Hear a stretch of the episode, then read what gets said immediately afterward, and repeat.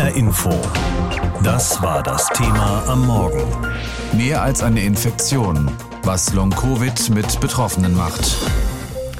Ich weiß nicht, wie es Ihnen damit geht. Ich habe mir auf jeden Fall vorgenommen, Covid-19 möglichst nicht zu kriegen, auch wenn ich als doppelt geimpfte ohne Vorerkrankung einen schlimmen Verlauf höchstwahrscheinlich nicht befürchten muss. Ich mache mir Sorgen wegen Long-Covid, diesen berüchtigten Langzeitfolgen, die es eben doch bei einigen Genesenen gibt. Professor Andreas Steimach ist der Direktor der Klinik für Innere Medizin an der Uniklinik in Jena und er ist einer der Experten, wenn es um Long-Covid geht. Ich habe ihn gefragt, wenn jemand zu Ihnen sagt, ach Gott, ja, dann kriege ich halt Covid, wird schon nicht so schlimm sein, dann bin ich genesen und gut ist. Was sagen Sie dem? Dass das so leider nicht stimmt. Das Problem Long-Covid tritt bei Menschen nach SARS-CoV-2-Infektionen auf und es tritt leider auch bei Patienten auf, die eine leichte Infektion durchgemacht haben. Das ist nicht ein Problem der Patienten, die auf der Intensivstation liegen, sondern das ist durchaus ein Problem von Menschen, die drei, vier Tage zu Hause waren, ein bisschen Grippe hatten und dann aber doch ein schweres Long-Covid-Syndrom entwickeln können. Welche Beschwerden haben denn die Menschen, die die Diagnose Long-Covid haben? Das ist ganz unterschiedlich. Wir gehen davon aus, dass etwa 10 bis 15 Prozent der Menschen nach einer SARS-CoV-2-Infektion so ein Post-Covid-Syndrom entwickeln, also Beschwerden haben, die länger als drei Monate anhalten. Und natürlich ist es nicht immer schwer. Es gibt einige Patienten, die sind in ihrer Leistungsfähigkeit ein bisschen eingeschränkt.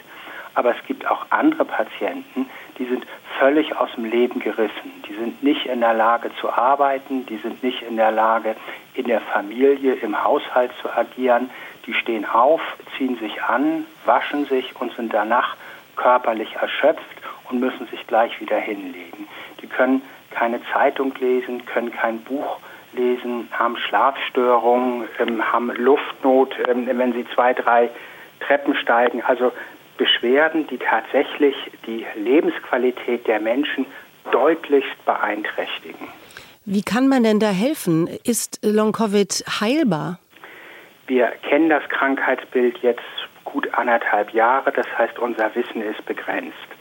Und das, was wichtig ist, ist erstmal herauszufinden, was ist das führende Symptom bei dem Patienten und dann ein ganz spezielles individuelles Behandlungsprogramm zu entwickeln. Was heißt das?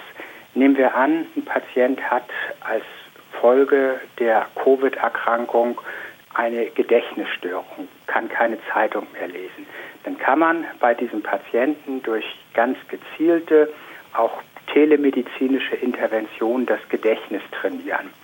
Patienten, die eine eingeschränkte körperliche Leistungsfähigkeit haben, die Luftnot bekommen, wenn sie Treppen steigen, brauchen ein Trainingsprogramm. Und das Wichtige bei diesem Trainingsprogramm ist, dass die Patienten sich nicht überlasten, sondern dass das Trainingsprogramm eben so gestaltet ist, dass der Patient seine Leistungsfähigkeit langsam und kontinuierlich wieder steigert, aber nicht in eine Überlastungssituation kommt. Das klingt ähm, personalintensiv und dementsprechend auch teuer. Und wenn es ums Geld geht an deutschen Kliniken, da schlagen alle die Hände über dem Kopf zusammen. Wer kann das eigentlich leisten? Macht das der Physiotherapeut, die Physiotherapeutin, Ergotherapeuten? Wer macht Long-Covid-Behandlung? Eine sehr gute Frage und die Antwort ist, keiner alleine kann das leisten sondern zur Behandlung von Patienten mit einem schweren Long-Covid-Syndrom brauchen sie ein Team. Sie brauchen den Neurologen, Sie brauchen den Physiotherapeuten, Sie brauchen den Internisten, durchaus auch manchmal den Psychologen oder jemand, ähm, der sich auch um die Integration, was Arbeit betrifft, also den Arbeitsmediziner. Das heißt, Sie brauchen ein Team, um den Patienten gerecht zu werden. Befürchten Sie, dass das Thema Long-Covid wegen der aktuell so unfassbar dynamischen Entwicklung von Corona wieder aus dem Blick der Öffentlichkeit und der Politik rutscht und dass man dann denkt, na ja, gut, also wir können uns auch nicht um alles kümmern? Das Thema Long-Covid rutscht im Moment aus dem Blickwinkel. Das ist aber auch richtig. Wir müssen priorisieren und ich mache mir im Moment ganz, ganz große Sorgen, wie wir überhaupt die nächsten Wochen, die nächsten Monate in Deutschland überstehen, ohne dass wir viele, viele Tote zu beklagen haben. Und dann, wenn wir aus dieser vierten Welle heraus sind, dann stellt sich die Frage, wie gehen wir mit den dann doch noch mehr Long-Covid-Patienten um? Und hier zeichnen sich aber Behandlungskonzepte ab, die dann konsequent implementiert werden müssen. Stellen Sie sich vor, Sie essen was und es schmeckt nach nichts. Oder Sie erwachen jeden Morgen völlig gerädert, um dann zu nichts zu gebrauchen zu sein. Bei vielen Menschen hinterlässt das SARS-CoV-2-Virus auch nach Wochen und Monaten noch solche und ähnliche Spuren. Manchmal tauchen lange nach einer Infektion Symptome aus dem Nichts auf, unerklärliche Beschwerden wie zum Beispiel hoher Blutdruck oder auch Abgeschlagenheit. Und es stellt sich dann eben erst später heraus, der Patient hatte sich infiziert. Long-Covid gibt den Wissenschaftlern noch ganz viele Rätsel auf. Was steckt hinter den Symptomen? Wer ist warum betroffen? Die wichtigsten Fragen haben wir Cornelia Eulitz aus dem HR Wissensteam gestellt. Woran leiden Menschen mit Long-Covid? Long-Covid scheint unabhängig von bestehenden Vorerkrankungen aufzutreten und es wird von über 200 verschiedenen Symptomen berichtet. Dabei gibt es offenbar drei große Gruppen. Eine Gruppe, die an Fatigue, also an starker Erschöpfung leidet, eine zweite Gruppe von Patienten, die körperliche Beschwerden wie Atemnot, Herzrasen oder Herzmuskelentzündungen hat und eine dritte Gruppe mit neurologischen Beschwerden wie Denk- oder Konzentrationsstörungen. Was passiert bei Long-Covid im Körper? Die Ursachen für Long-Covid müssen noch genauer erforscht werden. Dass das Virus oder Virusbestandteile noch Wochen oder Monate im Körper bleiben, könnte eine Rolle spielen. Gewebeschäden, die durch die Infektion verursacht wurden, niedriggradige Entzündungen oder Autoimmunprozesse. Dass es bei vielen Patienten zum Beispiel nach früher unproblematischen Anstrengungen zu Erschöpfungszuständen kommt, das könnte daran liegen, dass die Feinsteuerung bei der Blutverteilung gestört ist. Viele weitere Puzzleteile werden noch gesucht. Wie werden Long-Covid und Post-Covid-Syndrom voneinander abgegrenzt? Oft werden beide Begriffe unter Long-Covid zusammengefasst. Die Long-Covid-Phase im engeren Sinn beginnt nach etwa vier Wochen. Sie schließt an an die akute Infektion, die 14 Tage dauert, und an eine Phase, in der eine überschießende Immunreaktion Entzündungsvorgänge hervorruft. Long-Covid ist dann häufig verbunden mit Husten und Gliederschmerzen, mit Fatigue, Geruchs- und Denkstörungen, mit Herzrasen. Mediziner sprechen von einer verzögerten Wiederherstellung der Gesundheit. Das Post-Covid-Syndrom beschreibt ein Krankheitsbild, das drei Monate nach der ursprünglichen Infektion auftritt, bei Menschen, die eigentlich einen milden Verlauf hatten oder die sich nach einer schweren Erkrankung eigentlich wieder gesund fühlten. Wie verbreitet sind Long-Covid und das Post-Covid-Syndrom? Die medizinischen Fachgesellschaften in Deutschland schätzen, dass 10 bis 15 Prozent der Covid-19-Erkrankten Long-Covid bekommen. Bei Post-Covid sind es etwa 2 Prozent. Bei einer Studie der Universität Oxford mit Hunderttausenden Patientendaten aus den USA lag der Prozentsatz deutlich höher. Die Studie ergab, dass einer von drei Patienten ein Viertel bis ein halbes Jahr nach der Covid-Diagnose mindestens ein Long-Covid-Symptom hatte. Können auch Geimpfte Long-Covid bekommen? Wenn man davon ausgeht, dass Long-Covid auch auf Entzündungsprozesse im Körper zurückzuführen ist, dann sind Geimpfte im Vorteil. Ihre Entzündungsphase dauert zwei bis drei Tage, bei Ungeimpften 14 Tage. Eine noch nicht begutachtete Studie der Universität Oxford kommt zu dem Schluss, dass Impfungen aber nicht vor Long-Covid schützen.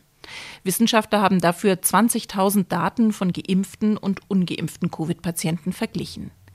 Eine andere Studie unter ungeimpften, in diesem Fall Gesundheitspersonal in Israel, beobachtete bei einem Fünftel der Corona-Infizierten Symptome, die über sechs Wochen andauerten.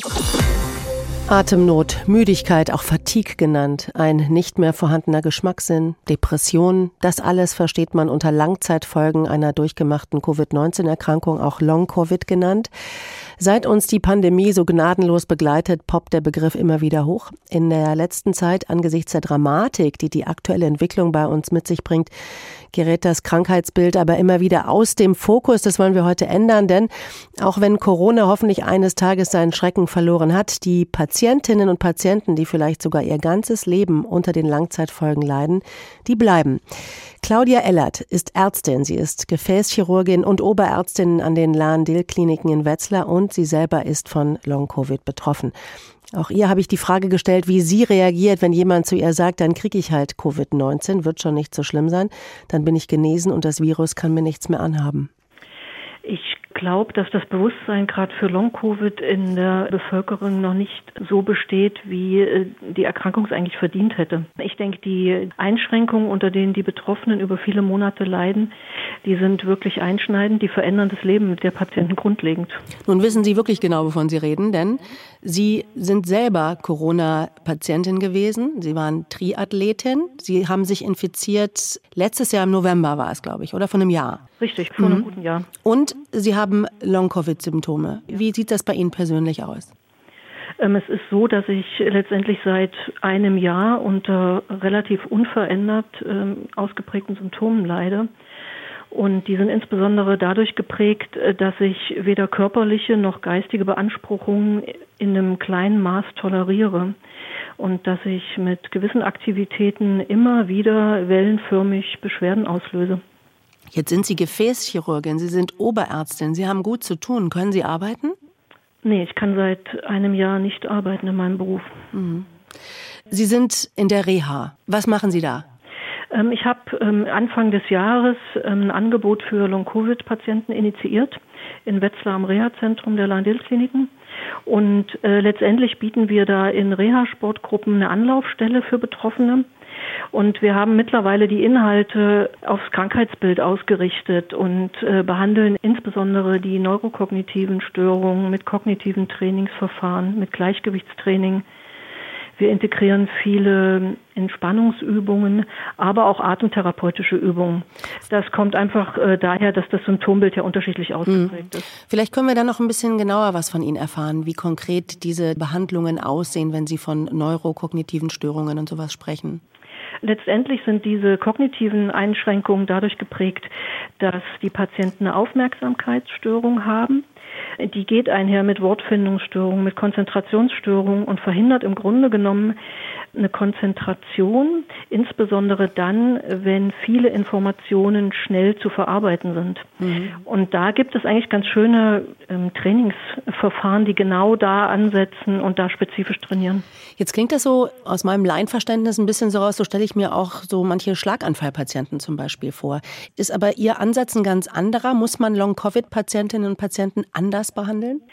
Das Wichtige bei Patienten, die Long-Covid-Symptome aufweisen, ist eigentlich zu klären, ob die unter der Belastungsintoleranz leiden, die ich eben geschildert habe. Das heißt, wenn ich mit körperlicher Aktivierung, egal in welchem Maß ich das betreibe, Symptome auslöse, und die treten verzögert mit mehreren Tagen auf, dann muss ich sehr vorsichtig sein mit Trainingsmaßnahmen, so wie wir die sonst kennen aus der Therapie von anderen Erkrankungen. Also man darf weniger machen mit Long-Covid-Patienten oder sollte weniger tun, was zum Beispiel sportliche Aktivität angeht? Ähm, man sollte nicht nur, man muss. Also letztendlich ist das ein Krankheitsbild, wo man dem Patienten mit körperlicher Aktivierung schaden kann. Das sieht man ja so bei anderen Krankheitsbildern nicht. Da hat man vielleicht keinen Effekt.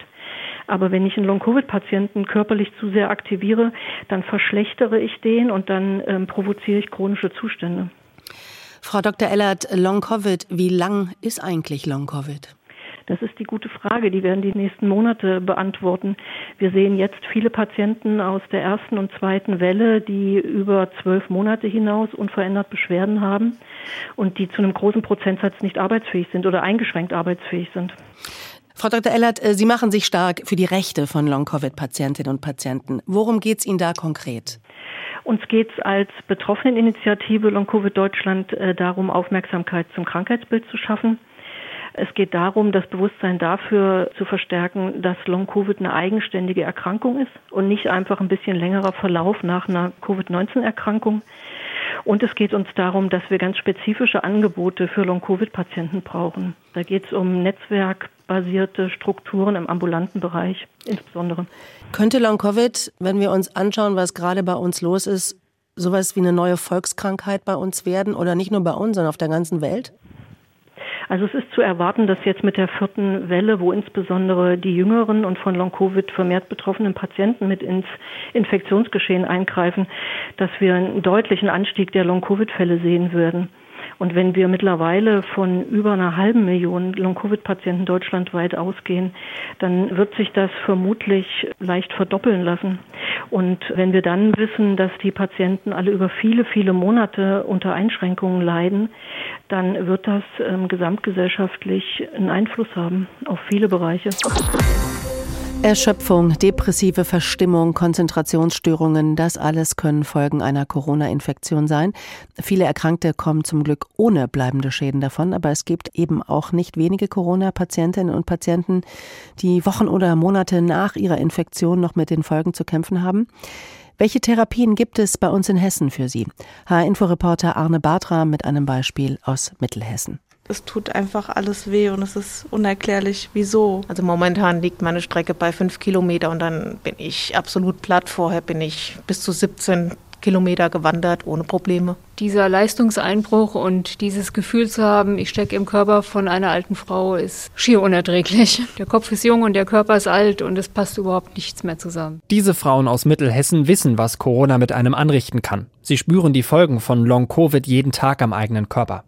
Von Long-Covid sprechen Mediziner, wenn ein Patient auch über einen Monat nach der Infektion immer noch mit den Symptomen zu kämpfen hat. Dauert es mehr als zwölf Wochen, spricht man von Post-Covid. Einer, der den Betroffenen versucht zu helfen, ist Lungenarzt Bernd Schmeck von der Uniklinik Gießen-Marburg. Er weiß, Long-Covid kann jeden treffen. Zum Beispiel hatte ich einen jungen, berufstätigen Patienten, der eine ganz milde Covid-Erkrankung hatte. Drei, vier Tage Fieber, dann noch ein bisschen schlapp zu Hause und dann war das eigentlich vorbei. Aber er hat jetzt nach über zwölf Wochen immer noch Luftnot und eine ganz große Schwäche. Und wir haben alles untersucht und wir konnten mit unseren Untersuchungen nichts Spezifisches finden. Die meisten der bis zu 140 Patienten der Long-Covid-Ambulanz an der Uniklinik Gießen-Marburg gehören aber eher zu anderen Gruppen. Neurologin Katja Menzler. Auch in der neurologischen Ambulanz ist es so, wie so die Studienlage es sagt, dass wir vorwiegend Menschen im mittleren Lebensalter sehen und ein bisschen mehr Frauen als Männer. So ist auch meistens die Studienlage und so sehe ich es auch in unserer Ambulanz. Um den Patienten so gut wie nur möglich helfen zu können, ist die Long-Covid-Ambulanz am UKGM interdisziplinär. Das heißt, Ärzte aus verschiedenen Fachbereichen arbeiten hier zusammen. Jeder schaut in seinem Fachgebiet nach. Hat der Covid-Patient Probleme mit der Lunge, dem Herzen oder vielleicht mit den Nerven? So wollen sie mehr über die neue Krankheit Long-Covid erfahren. Denn bekannte Therapien von anderen Krankheiten, wie zum Beispiel langsames Training, die helfen bei Long-Covid manchmal nicht. Im Gegenteil. Lungenarzt Bernd Schmeck. Es gibt eine Gruppe von Long-Covid- oder Post-Covid-Patienten, die unter auch einer leichten Trainingstherapie dann gewissermaßen zusammenbrechen und in ihrer Leistungsfähigkeit noch schlechter werden. Und das widerspricht sozusagen bisherigen Erfahrungen mit anderen Krankheitsbildern und macht es schwer, Behandlungskonzepte zu entwickeln. Wenn man sich erstmal mit Corona angesteckt hat, ist das Risiko für Long-Covid da. Deshalb appelliert Neurologin Katja Menzler ganz klar. Am besten schützt man sich vor Long-Covid oder Post-Covid, indem man kein Covid bekommt und sich impfen lässt. Es gibt inzwischen ja wirklich alle möglichen Geschichten. Ich selber habe auch einen im Bekanntenkreis, da hat er Corona, Gott sei Dank nicht allzu heftig, aber schon mit Symptomen. Beide Kinder sind auch positiv, aber symptomfrei und die Ehefrau hat nichts. Stefan Hübner aus der HR Wissenschaftsredaktion habe ich gefragt, wie kann man sich solche und ähnliche Fälle erklären? Nun, es gibt zumindest erste Hinweise darauf, was dahinter stecken dürfte. Und zwar individuelle Unterschiede in der Aktivität bestimmter Zellen und Biomoleküle, die ja eben zum Immunsystem gehören. Das legt zumindest jetzt eine aktuelle Studie aus Großbritannien nahe. Die wurde vom renommierten Fachmagazin Nature vorab im Internet veröffentlicht. Das heißt, sie befindet sich noch im wissenschaftlichen Begutachtungsprozess, wurde aber von der Nature-Redaktion jetzt schon zu Informationszwecken zur Verfügung gestellt. Du sprichst von individuellen Unterschieden in der Aktivität von Zellen und Molekülen des Immunsystems. Klingt erstmal nach Oberstufe Biologie. Bisschen, Kannst du das ja. noch mal genauer erklären? Aber gern doch. Also es dreht sich hier zum einen um die berühmten T-Zellen. Das sind spezielle weiße Blutkörperchen und die übernehmen teils in Wechselwirkung mit den ebenso berühmten Antikörpern Aufgaben der Immunabwehr. Die erkennen also zum Beispiel körpereigene Zellen, die von Viren infiziert worden sind und töten die dann ab. Und dann spielt eben noch ein Molekül Molekül eine Rolle, das Immunprotein IFI 27 und sowohl die Zellen als auch das Protein, die waren unerwartet zahlreich vorhanden im Körper von Menschen, die trotz Kontakt zu SARS-CoV-2 Infizierten gesund geblieben sind. Was für Menschen waren das denn? Das waren Mitarbeiterinnen und Mitarbeiter britischer Kliniken. Und unter diesen wurde eben eine Gruppe von Menschen identifiziert, bei denen innerhalb von vier Monaten weder ein Corona-Test positiv war, noch Antikörper gegen das Virus Virus gefunden werden konnten. Und diese Entdeckung spornte dann zu den veröffentlichten Untersuchungen an, zumal es eben im Kollegenkreis dieser Personen mehrere SARS-CoV-2-Infektionen gab. Haben die Wissenschaftlerinnen und Wissenschaftler dafür denn auch eine Erklärung? Nun, sie haben zumindest eine Vermutung, und zwar, dass die Körper der Nichterkrankten schon in gewissem Umfang darauf vorbereitet waren, Coronaviren zu bekämpfen. Es gibt ja noch andere Coronaviren, mit denen wir uns infizieren können und die bei uns meist nur eine Art Erkältung hervorrufen. Und die Abwehrinformationen für diese Coronaviren könnten nun also im Immungedächtnis abgespeichert worden sein. Und dadurch wurde jetzt eben eine schnelle Immunantwort möglich. Man spricht da da von einer Kreuzreaktion. Und diese Hypothese, die wird durchaus auch durch andere Studien gestützt. Gerade etwa hat auch die Uni Zürich Ergebnisse veröffentlicht, wonach Immunreaktionen gegen die harmloseren menschlichen Coronaviren auch einen gewissen SARS-CoV-2-Schutz bieten und so eben zu Puzzleteilen für eine umfassende Coronaviren-Immunität werden. Stefan, ich habe aufgepasst. Du hast eben von einem Immunprotein IFI 27 gesprochen. Ja. Das ist jetzt kein Snack, den man an einer Tankstelle kaufen kann. Was ist das?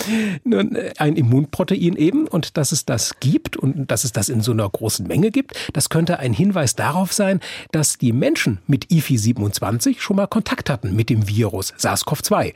Bei ihnen habe es dann aber einen raschen Infektionsabbruch gegeben. Das ist die Vermutung der Wissenschaftler, eben weil das Virus rasch vom Immunprotein Immunsystem bekämpft werden konnte. Und die vielen Immunproteine, das sind dann quasi die übrig gebliebenen Indizien dafür und die helfen dem Körper jetzt beim Abwehren neuer Coronavirus-Infektionen. Zumindest bei einigen Menschen muss man dazu sagen, denn nicht jede Erkältung, die auf ein harmloses Coronavirus zurückgeht, wird zu diesem Immunzustand führen. Das ist jetzt schon absehbar. Aber ja, erstmal ist es eine brauchbare Hypothese. Klar, es sind noch weiterführende Untersuchungen nötig. Die Veröffentlichung muss noch wissenschaftlich geprüft werden. Aber wenn sich das dann alles erhält, verhärtet, dann könnten diese Erkenntnisse irgendwann auch mal bei der Weiterentwicklung von Impfstoffen helfen. HR Info. Das Thema. Wer es hört, hat mehr zu sagen.